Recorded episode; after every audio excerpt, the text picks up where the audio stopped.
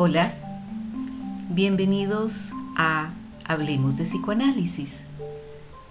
Continuando con esta tercera temporada, en este tercer episodio tenemos como invitada especial a la estudiante de último año de psicología y cartelizante desde el 2 de mayo de 2019, Paola Bush, de la ciudad de Colón, Panamá, quien nos hablará acerca de su producto sobre funcionamiento. Exposición hecha el 6 de marzo de 2021 en la jornada de trabajo sobre funcionamiento de Hacia una experiencia cartelizante. Acá ella nos expondrá lo que ha sido para ella la experiencia con dos de los cinco puntos de la formalización del dispositivo cartel. Igualmente deseo resaltar cuánto valoro el compromiso y la responsabilidad con el trabajo que ella ha llevado a cabo dentro de los carteles desde el primer instante que aceptó la propuesta que le hice a estudiar psicoanálisis a través del dispositivo cartel.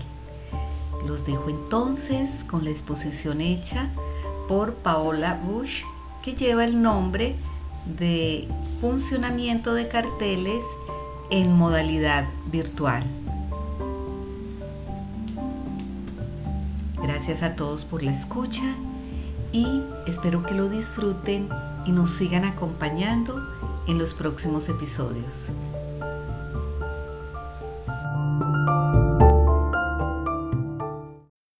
Hola, quisiera empezar agradeciendo a la psicoanalista Cristina Gutiérrez por invitarme a compartir en este podcast mi producto de la jornada de funcionamiento del 6 de marzo de 2021.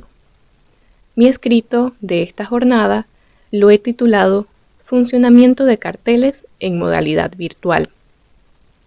En esta ocasión me enfocaré en los puntos primero y quinto de la formalización de carteles propuestos por Jacques Lacan en 1980. El primero de estos puntos nos dice, cuatro se eligen para proseguir un trabajo que debe tener su producto preciso, producto propio de cada uno y no colectivo. Me agrada que este sea el primer punto que propone Lacan, pues es como la base o la forma más genérica de describir el cartel. Cuatro personas que se reúnen para realizar un trabajo y de este trabajo se obtiene un producto. Además, considero que crea los cimientos para los puntos subsiguientes.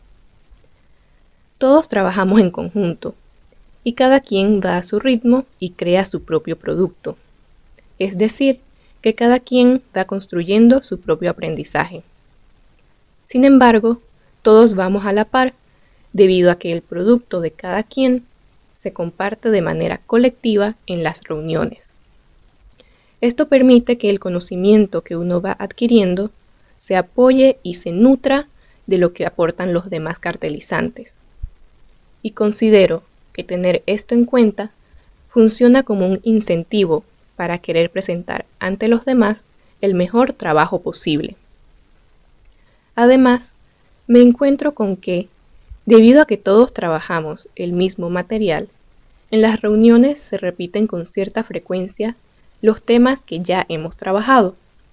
Esto se da especialmente cuando uno va más adelante que otros en la lectura o, como es en nuestro caso, cuando alguien entra un poco más tarde al cartel y los que ya formábamos parte, podemos refrescarnos la memoria al ir escuchando sobre temas que hemos leído con anterioridad y que quizá ya no recordábamos con tanta certeza. El siguiente de los puntos es el quinto y nos dice, el sorteo asegurará la renovación regular de los hitos creados a fines de vectorizar el conjunto.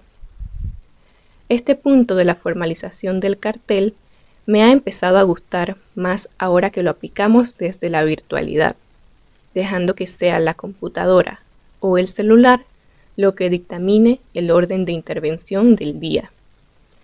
Personalmente, me encuentro con que me agrada la intriga y la emoción que se crea al estar esperando el saber si hablaremos de primero o si nos, si nos tocará hablar de último. Y siento que esa intriga, que en mi caso aparece incluso desde antes de que inicie la reunión, me da cierta energía para estar alerta y escuchar a los demás cuando intervienen. Además, evita que caigamos en la monotonía, que siempre empieza a hablar el mismo, y se evitan silencios en los que nadie sabe qué hacer o si ya deben intervenir. Finalmente, para hablar un poco más sobre el funcionamiento de nuestro cartel en particular hasta el momento, expreso que tengo sentimientos ambivalentes en cuanto al funcionamiento de carteles virtual, puesto que, a pesar de que extraño el poder convivir cara a cara con los demás cartelizantes para tener una experiencia interpersonal más amena, debo admitir que me resulta mucho más fácil organizarme en torno a las reuniones de carteles vía virtual. Es decir, la virtualidad hace que sea mucho más sencillo ajustarnos a los horarios de otros cartelizantes o hacer cambios de último momento. Y, por encima de todo, permite que los carteles estén integrados por personas de distintos países. Y por supuesto, está la ventaja de que no hay necesidad de salir de casa, por lo que no hay que pensar en asuntos como el transporte o el lugar de encuentro, que en ocasiones pueden dificultarse un poco. Muchas gracias.